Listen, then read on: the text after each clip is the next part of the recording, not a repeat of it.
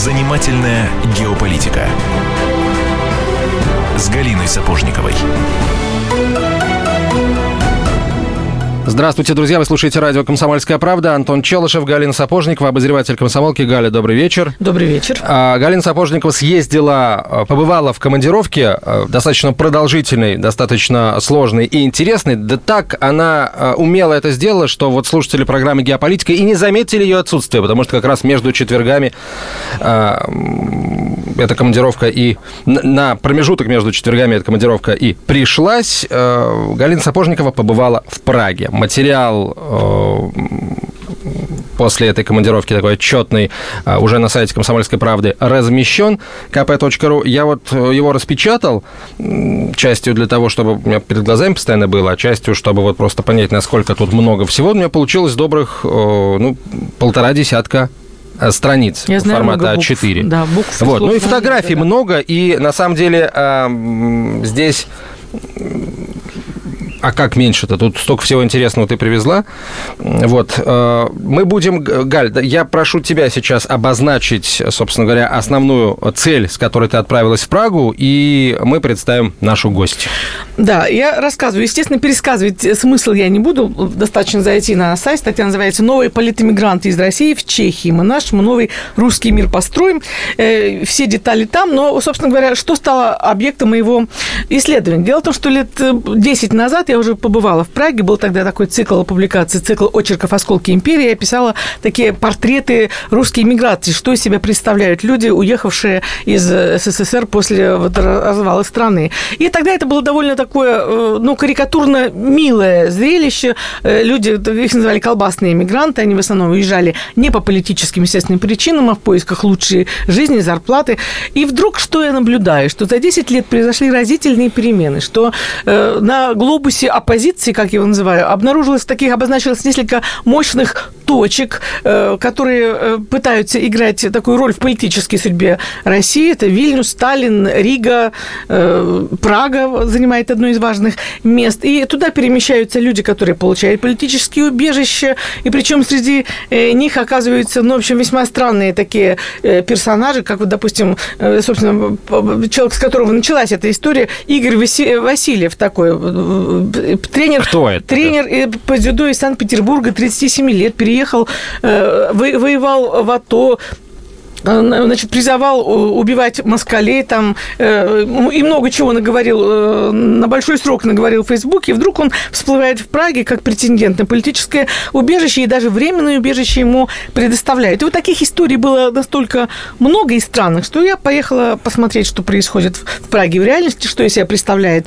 вот эти осколки нашей нынешней оппозиции, политэмиграции, и приехала с еще более печальными такими выводами, с еще более Э, с еще большим количеством вопросов, потому что что есть э, такая вот самоненависть, такая русофобия э, среди русских, я столкнулась с явлением, обычно мы говорим о русофобии, мы исследуем, значит, козни западных наших партнеров против России, русофобия, россияфобия, советофобия со времен Холодной войны. И вдруг я обнаружила такое явление, что убивать Россию и помогать, и вот ее так вот вставлять осиновый кол в ее тело помогают наши бывшие или нынешние сограждане, которые ненавидят ее какой-то истовой такой вот э, ненавистью. И вот суть этого явления меня настолько заинтересовала, что я решила, что э, нам не справиться, что нам обязательно нужно сюда пригласить. Я сразу же поняла, кого человек, какого человека, и Ольгу Мировну, э, Мироновну Зиновьеву, которая прожила за границей в самые годы холодной войны, 21 год в Германии, и, в принципе, вот эти явления от советофобии до руссо, э, до, до безумной любви к России, которые мы наблюдали в конце 80-х, начало 90-х, как раз прошла на ее глазах, но я думаю, что вот эти все вот эти процессы теста, тестоварения тоже, э, как человек из одного э, превращается в свою полную противоположность, и только Мироновна как раз наблюдала. Так что я представила, а тебе, наверное, стоит назвать все остальные титулы. Да, Ольга Мироновна, добрый день. Я напомню, что... Добрый вечер, точнее, напомню, что э, Ольга Зиновьева, президент Международного общества «Россия-Германия», которая, между прочим, существует уже 45 лет. То есть, получается, при Брежневе оно появилось. Да, при Брежневе или Бранце, да. А президент Международного интеллектуального клуба «Зиновьев» и сопредседатель Зиновьевского клуба МИА «Россия сегодня. А кто, кстати, другой сопредседатель? Дмитрий Киселев. А давайте эм, вот мне что интересно, я когда вот это все прочитал, когда понял, что к нам придет Ольга Мироновна, я, мне хочется спросить, а кто сейчас, э, я, если честно, на процентов на 90 уверен в ответе, тем не менее, кто сильнее ненавидит Россию? Вот э, те самые, э, те самые граждане там Европы, Соединенных Штатов, которые интересуются политикой и постоянно промываемы э, пропагандой западной, или вот эти наши люди, которые э, имеют российский паспорт и э, живут в России, но вот как герои публикации Галины Сапожниковой периодически выезжают то в Прагу, то, может быть, в Берлин, то в Соединенные Штаты, если вдруг э, оттуда позвали, и э, там строят планы по тому, как, как, как им Россию улучшить. Ну, вы знаете, как известно, предают только близкие. Чужому человеку до тебя дела нет. И э, то предательство, которое наблюдается... Вы меня простите, я буду часто возвращаться к этому термину, потому что э, друг, других слов тут искать не надо. Те, которые э, э, родились в России, родились в Советском Союзе, получили советское или русское гражданство, соответствующие паспорта, и вдруг в какой-то момент у них начинается процесс осознания э, коварности, подлости и несовершенства строя, в котором они живут, и вот в этом состоянии они выплескиваются в Европу, которая их не ждет, никому они там не нужны. И выплеснувшись в Европу, они полагают, что э, русофобия – это тот самый э, замечательный совершенно товар. Кстати сказать, вот наш президент хорошо сказал э, в Гамбурге, что Украина есть единственный товар, которым она хорошо и бесперебойно торгует. Это русофобия. Но дело все в том, что это только часть, правда. Или, скажем так, часть информации об этом феномене. Надо искать корни русофобии не за границей. Вы загляните к нам, в Россию что у нас на территории нашей страны, гражданами которой мы все являемся, что происходит. Русофобия произрастает везде. Обратите внимание, допустим, мы наблюдаем чудовищные вещи, которые происходят на фоне культуры. Возьмем э, Третьяковскую галерею, которая допускает, чтобы на ее, э, на ее полях э, появлялись девицы в грязном белье. Это не русофобия? По отношению к тем мастерам, которые, которые выставляются в этой Третьяковке. Ну, такое Кстати, разнужданное хулиганство. Это такое. не хулиганство, нет, это подлость, вы знаете, это подлость по отношению к культуре. Подлость по отношению к заданию, который, которую культура должна нести, по отношению к народу, по отношению к стране. Как могла директор э, музея допустить такое? При этом одновременно, вот это вам, так сказать, на, не на закуску, а так на загрызку. А когда я обратилась в этот музей с просьбой, совершенно естественной просьбой, поддержанной Медынским, провести, предоставить мне залы для проведения огромной выставки Зиновьева художника, а мой муж, помимо всего прочего, был выдающимся художником, я выпустила огромный альбом. В этом году 95 лет ему исполняется. И я получаю информацию от непонятно какой-то там штафирки из этого музея, что концептуально мы не подходим Третьяковки. А вот эти девки в грязных трусах, простите меня, ради бога, они подходят. Это не русофобия.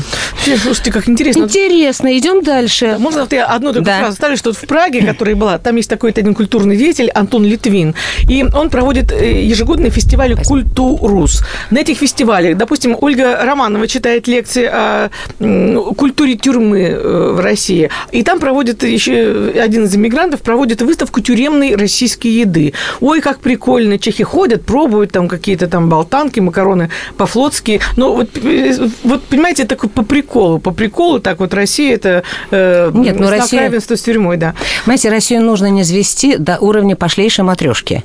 Понимаете, матрешка и медведь, и была лайка в лучшем случае.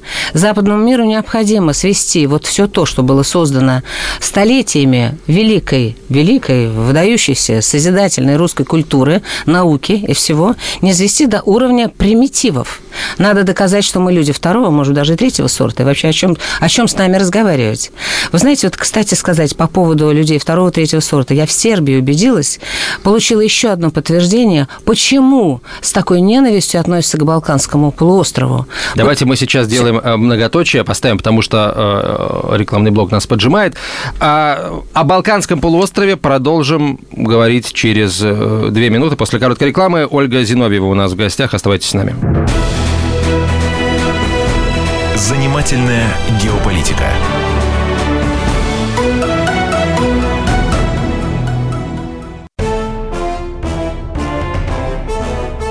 Товарищи солдаты и офицеры российской армии. Полковник Баронец разрешает обратиться. Звоните и задавайте накопившиеся вопросы. Угроза НАТО, жилье для военнослужащих и перевооружение России. Обо всем этом Виктор Баранец знает лучше других. Программу «Военный ревю» слушайте по будням с 5 вечера по московскому времени.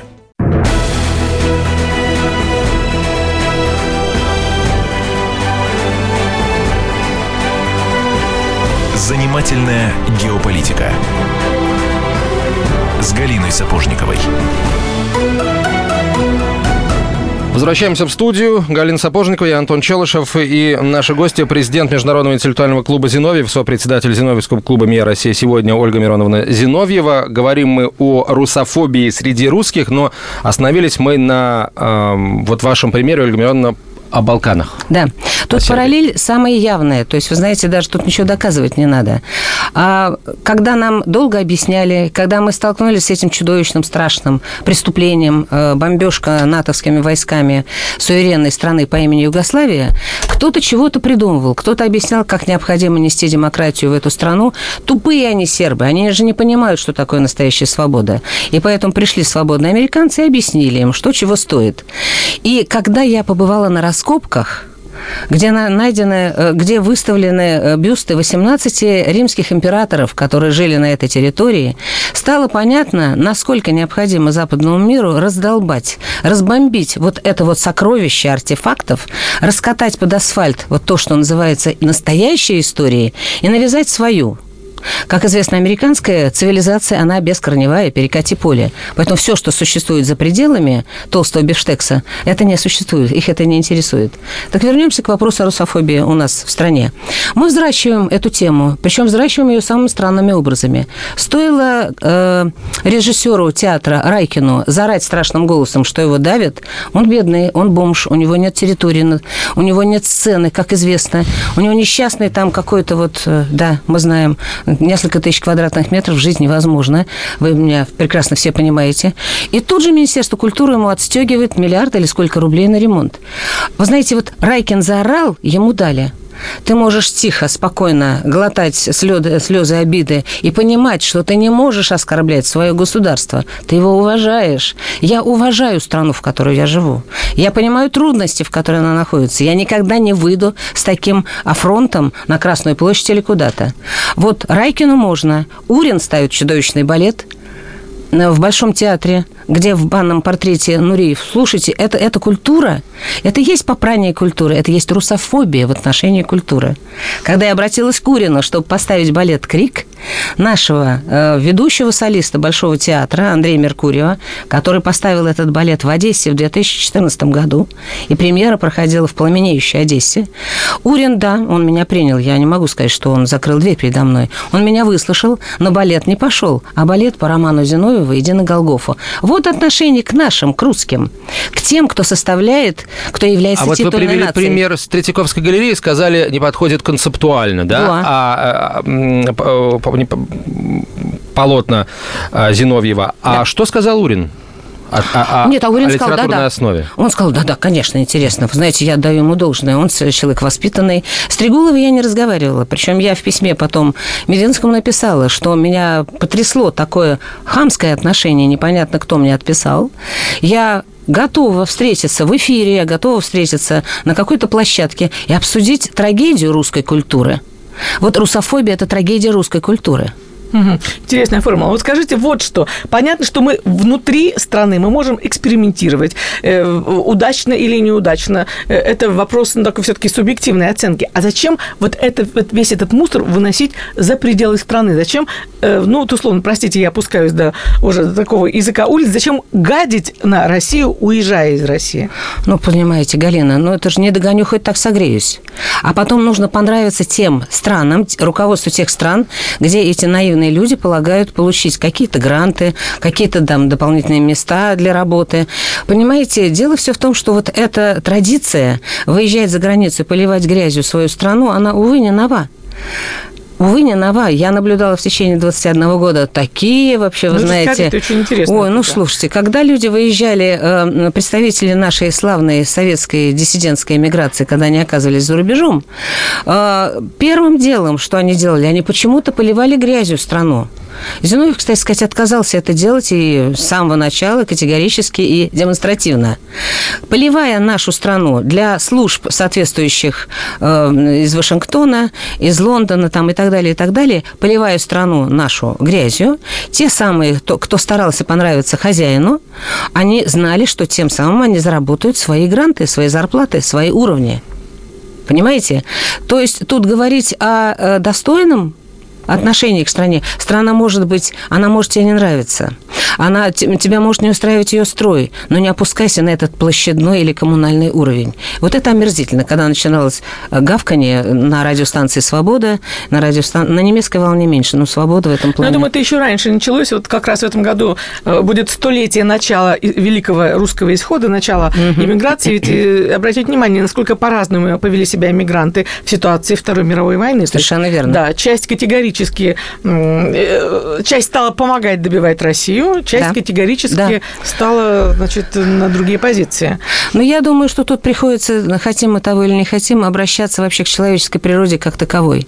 Если ты э, не обладаешь внутренним, внутренним стержнем, этическим, моральным, э, духовным, э, ощущением, что ты ответственен за свои слова перед своей страной, перед своим народом, если тебе все равно кого продавать. Вы помните в начале 90-х годов, какой анекдот ходил? Продам родину недорого. Вы это помните? Понимаете, не могла родиться такая фраза в Советском Союзе, скажем, там в 60-е, 70-е годы.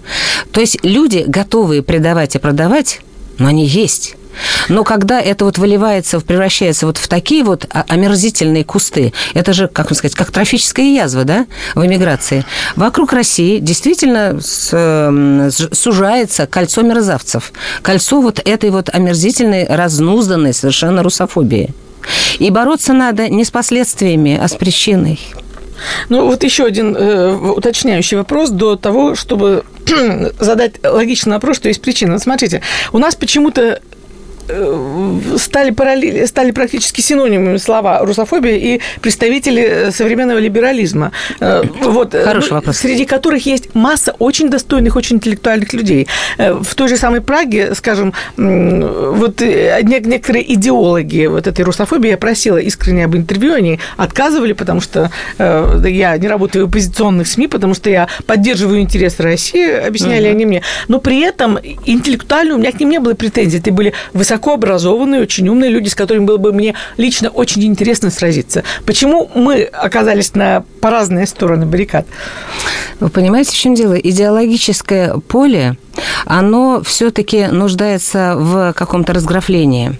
А, Если ты блистательный искусствовед, если ты великолепный писатель, а, возьмем Алексеевич, да, хорошо пишет, но выплескивает такие тонны грязи и такой непотребщины на Россию, она взросла в, в поле российского языка, российской культуры, да, она получила все, э, все преимущества образования благодаря русскому языку, русской литературе. И такое вот злобное, нечеловеческое, абсолютно неконтролируемая ненависть, которая от нее вот сейчас выплескивается в эфир везде, а, ну вот это что? Она талантливый человек, да?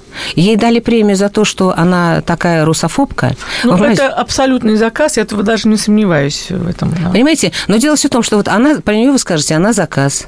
Про другого вы скажете, он не заказ. Допустим, меня всегда вообще выводило из себя, выводили из себя высказывания Веллера, ну, настолько переплескивала в своей ненависти к стране. Ребята, вы живете здесь, в этой стране.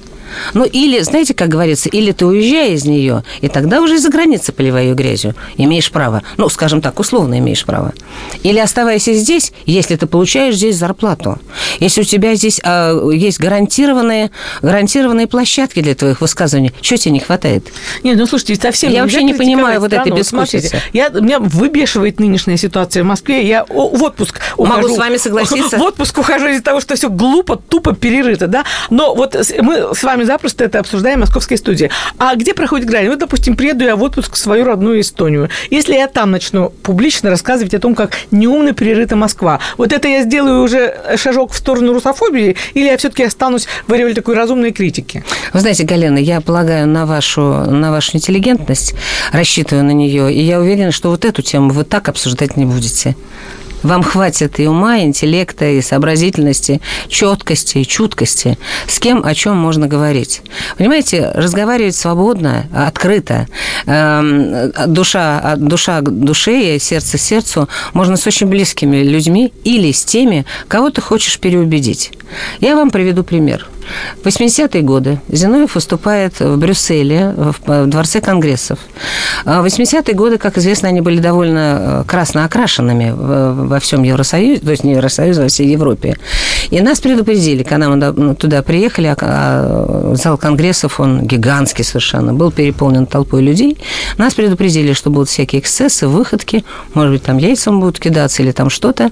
И моему мужу предложили, может быть, он откажется от лекции. Он сказал, нет, я буду выступать.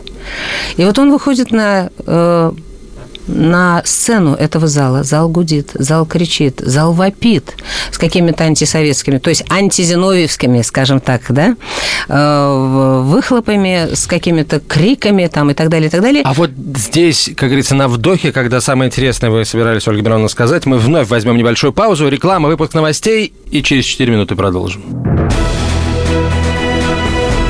Занимательная геополитика.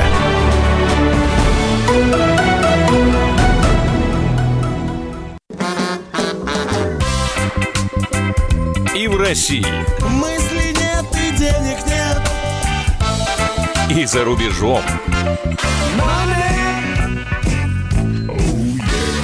Да хоть на Луне. Как же ты не дурачина, братец, если у тебя много сантиков, а ты в тюрьму попал. Деньги правят везде. О них говорили, говорят и будут говорить. По будням с 13 часов 5 минут по московскому времени в программе «Личные деньги» на радио «Комсомольская правда».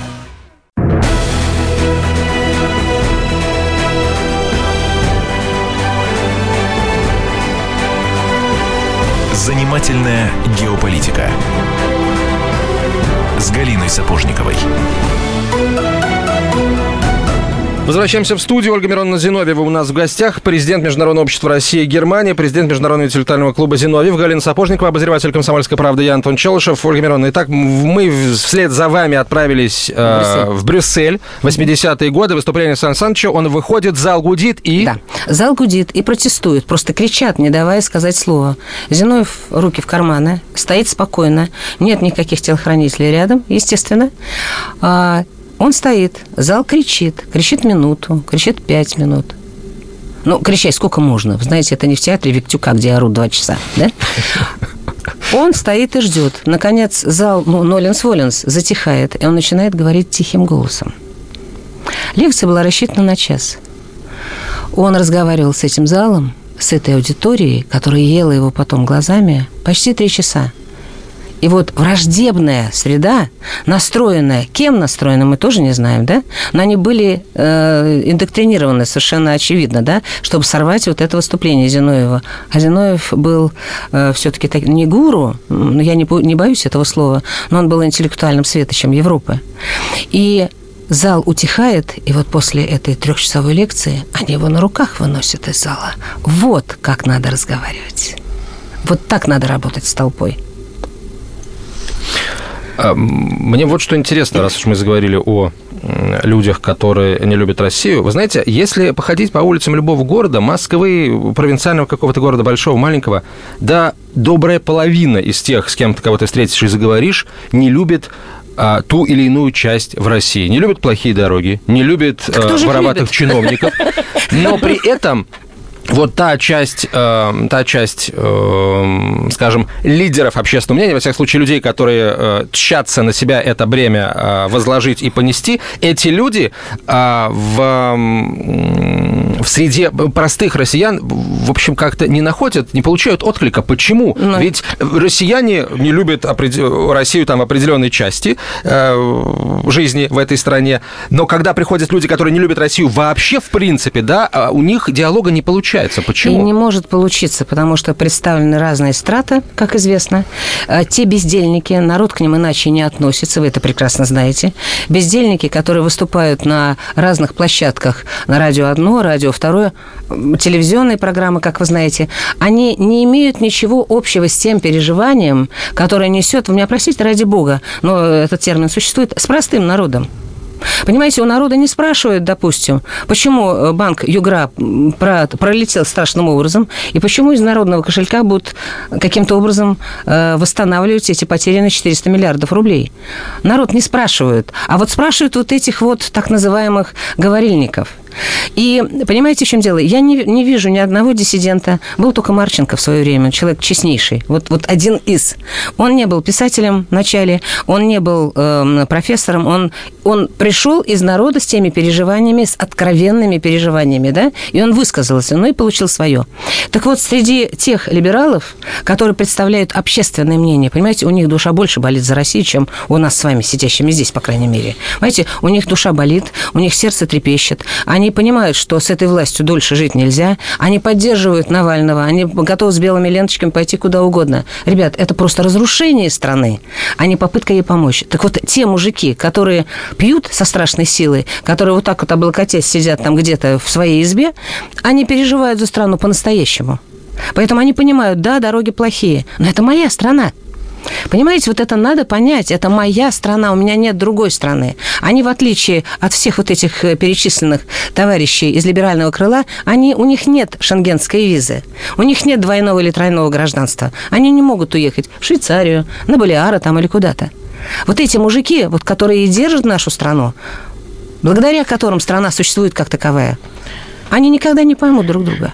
Я согласна с вами. Ну вот у меня какой вопрос возник. Вот скажите, от- где вообще вот э, в каком году, в каком веке таятся причины э, вот такой русской самоненависти? Ведь посмотрите, когда страна разрушалась в 89 году, э, были использованы технологии, именно, э, именно надавили пальчиками на вот эти слабые зоны, э, склонность русского человека к самоуничижению, к посыпанию голову пеплом, к признанию чувства бесконечной вины. И, собственно, эта э, вина э, навязывалась, накапливалась, давила со всех сторон. Уже во всем мы виноваты, примерно как и сейчас. Когда вот сейчас уже с интересами я стала, э, в силу профессионального интереса, э, занялась операцией «Висла», когда выселяли э, в Польше, выселили в одну ночь поляков западных территорий, или э, как выселяли немцев с Судет э, в Чехии, я вдруг обнаружила, что ни чехи, ни поляки голову-то пеплом себе не, не, не, не посыпают. И совершенно вообще не винятся и даже не собираются виниться за эти операции, за которые мы уже 10 раз извинились, присели, поплакали, написали, и от нас бесконечно вот этого из- извинения требуют.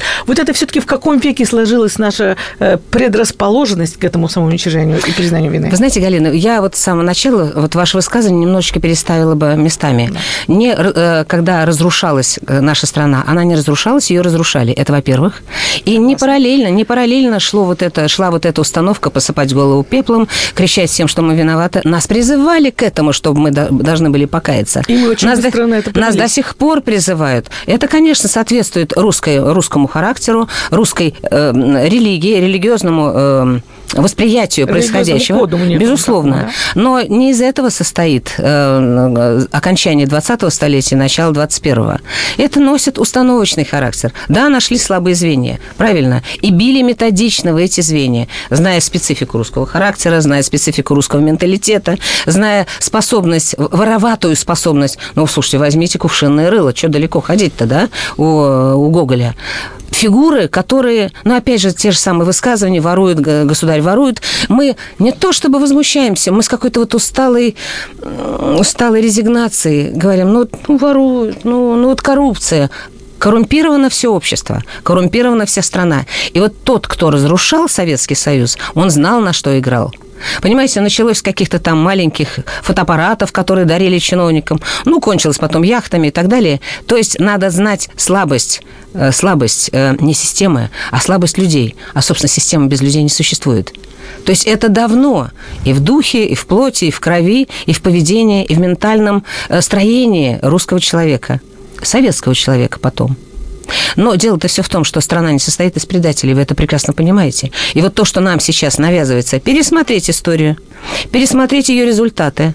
Да мы хороши, как сказал один э, фронтовик, э, который в 95 году его пригласили в Берлин праздновать 50-летие победы над фашизмом. Он настолько растрогался, что его позвали в Германию, его возили, ему там все оплачивали. Он, наверное, в состоянии аффекта или безумной радости э, телевизионному оператору, не оператору, а корреспонденту на вопрос, ну вот а как вы рассматриваете вот, вот войну, начало войны?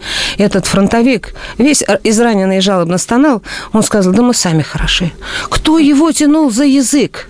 Кто его заставлял это делать? Вот это самое страшное, знаете, мы со своей веревкой придем. Вот это вот это специфика нашего русского характера. Но я повторяю, в нем есть все.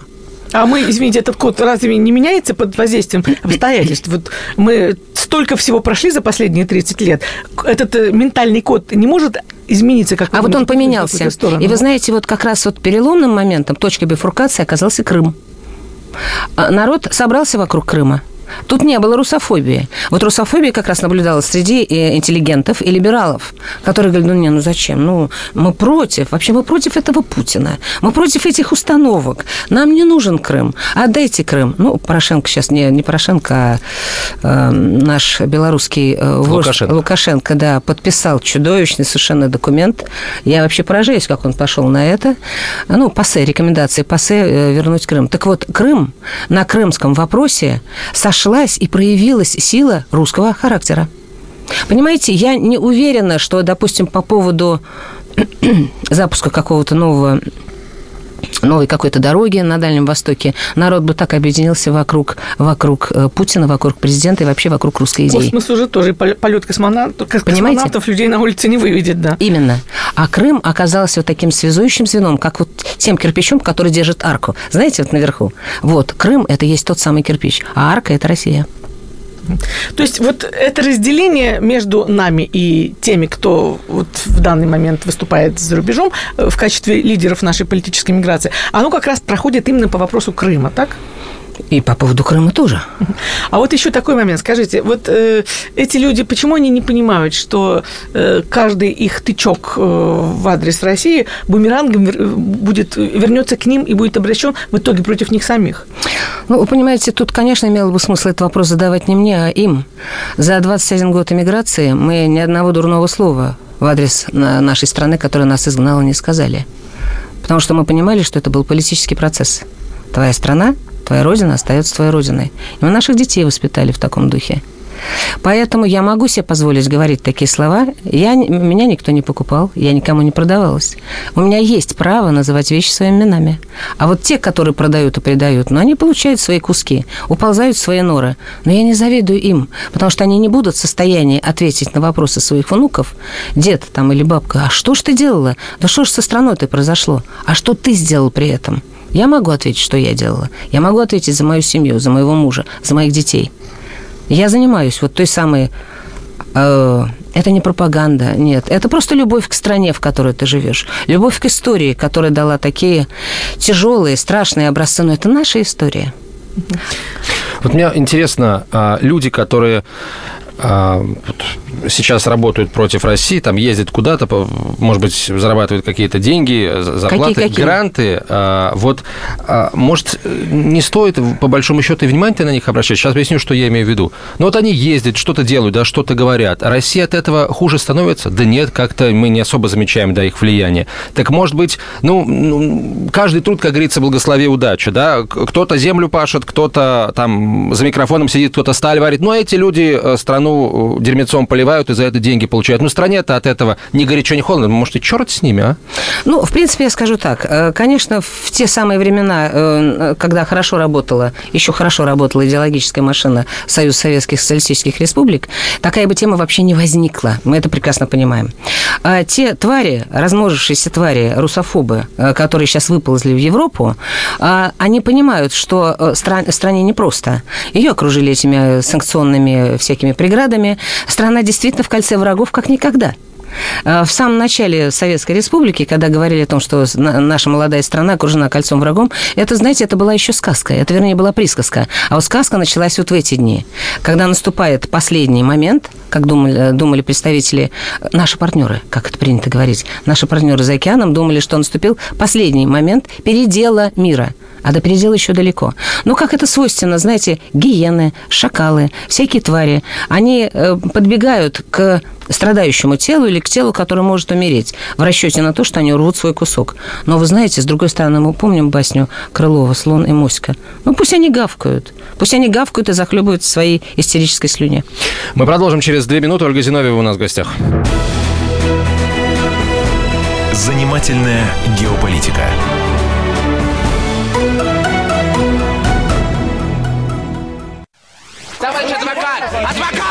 Спокойно, спокойно. Народного адвоката Леонида Альшанского хватит на всех. Юридические консультации в прямом эфире. Слушайте и звоните по субботам с 16 часов по московскому времени.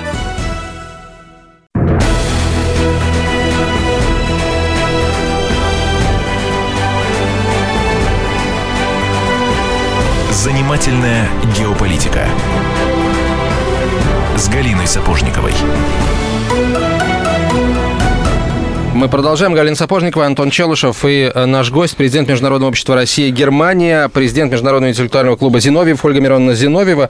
Говорим мы, начали мы с разговора, Галя, твоей поездки в Прагу, и что-то как-то немножко... И вот твой последний вопрос, Антон, мне ужасно не понравился. Я понимаю, что это был такой, э, он относился к, к разряду провокационных вопросов, когда ты спросил Ольгу Петровну, что а нам-то ли не все равно, что там э, вещают про нас наши злопыхатели за рубежом. Так вот, я тебе скажу, не все равно. Вот сейчас в Праге, что, собственно говоря, меня зацепило, когда мне прислали ссылочку на ролик, когда несутся по Праге ночные волки под песню «День Победы». И вот стоят наши российские студенты, там учатся около пяти тысяч студентов, бесплатное там обучение, и кричат «Оккупанты вон!» кричат они ночным волкам.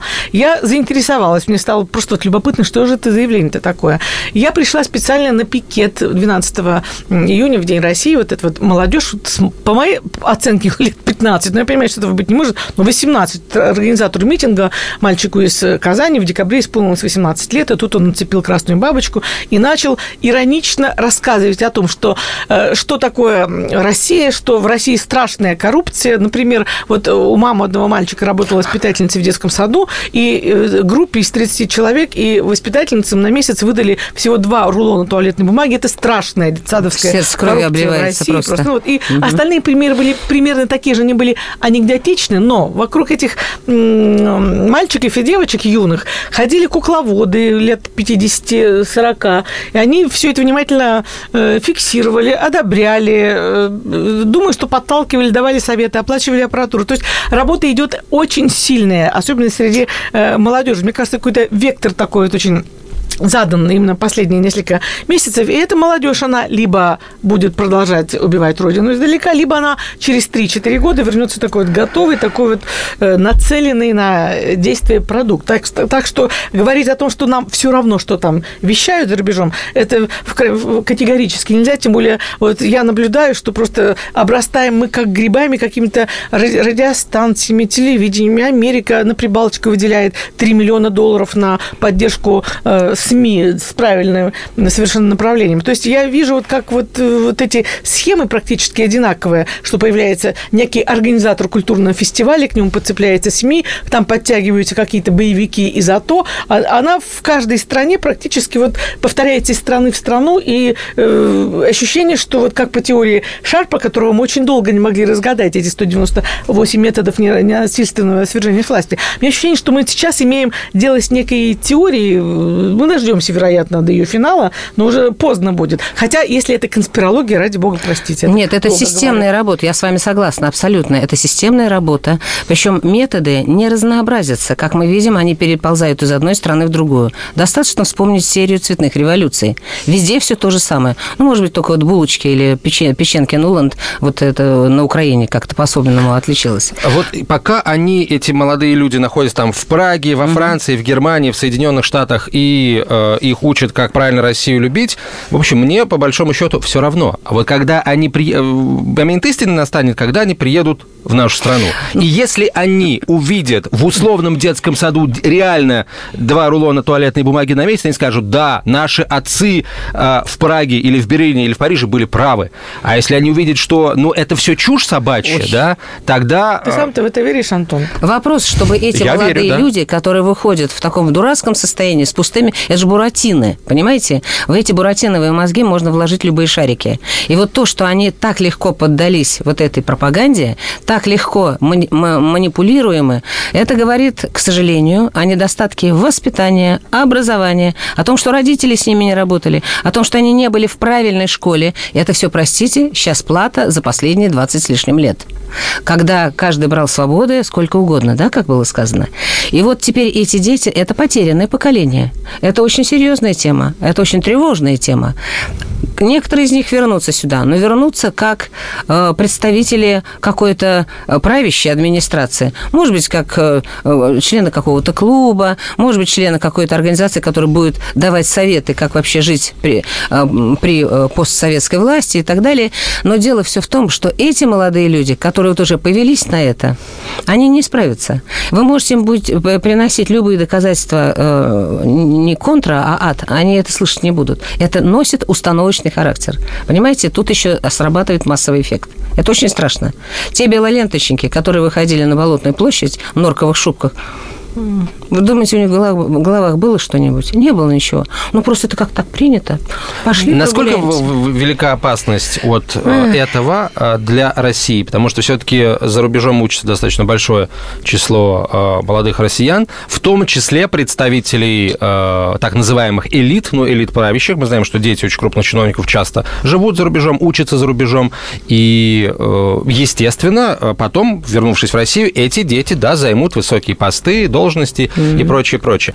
А в этом главная опасность от э, того, что наша молодежь оказывается, по сути, без присмотра за рубежом, да, или, или что-то еще есть? Вы понимаете, мы с нашей стороны э, об этом говорили много на разных площадках, на разных уровнях, на, на самых высоких уровнях, на международных э, конференциях. Это э, вообще вот этот разговор ведется давно.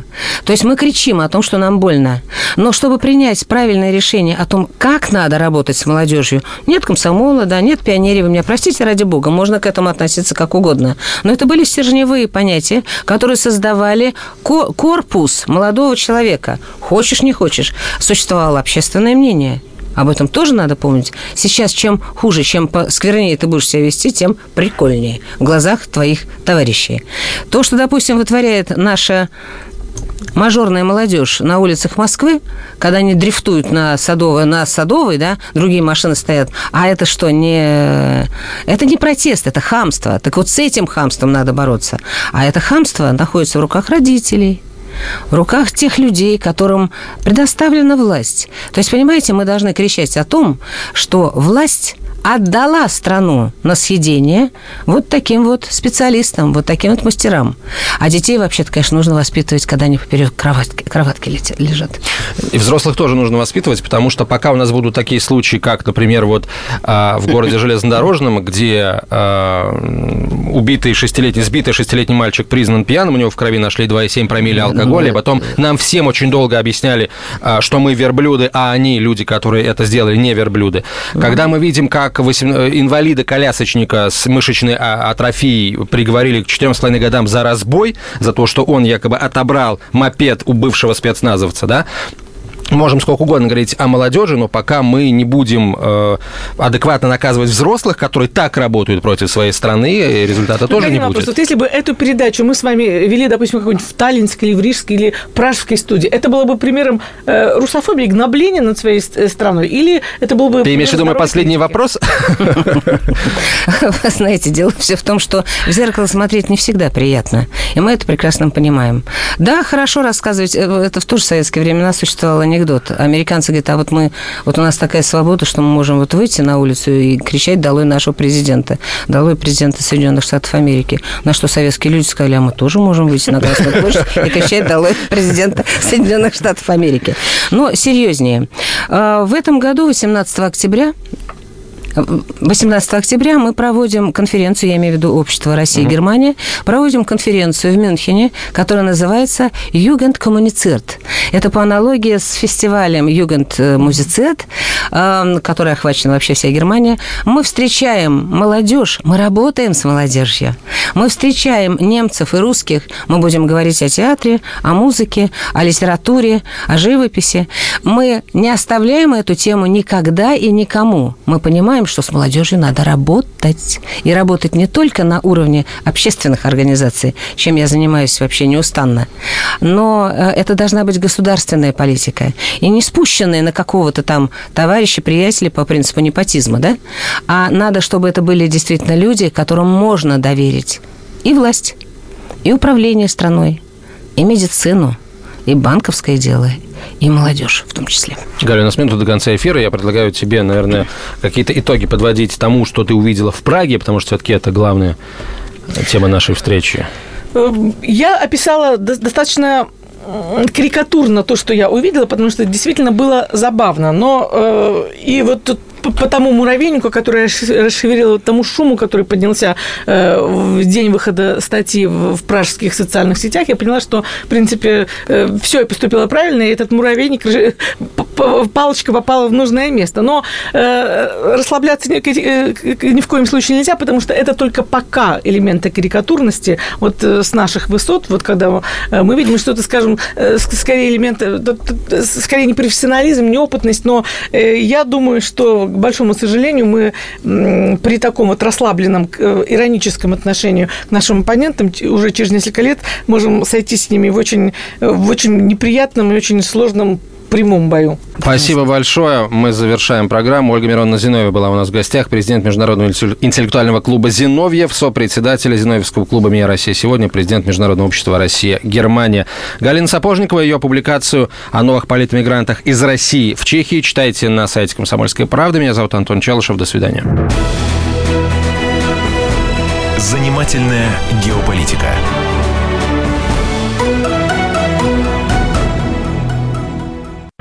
Мигранты и коренные жители. Исконно русская и пришлая. Культурные конфликты и столкновения менталитетов. Пресловутый НАЦ-вопрос встает между нами все чаще и острее. Ставим его ребром на радио «Комсомольская правда». Программу «Национальный вопрос» слушайте каждую пятницу после 7 вечера по московскому времени.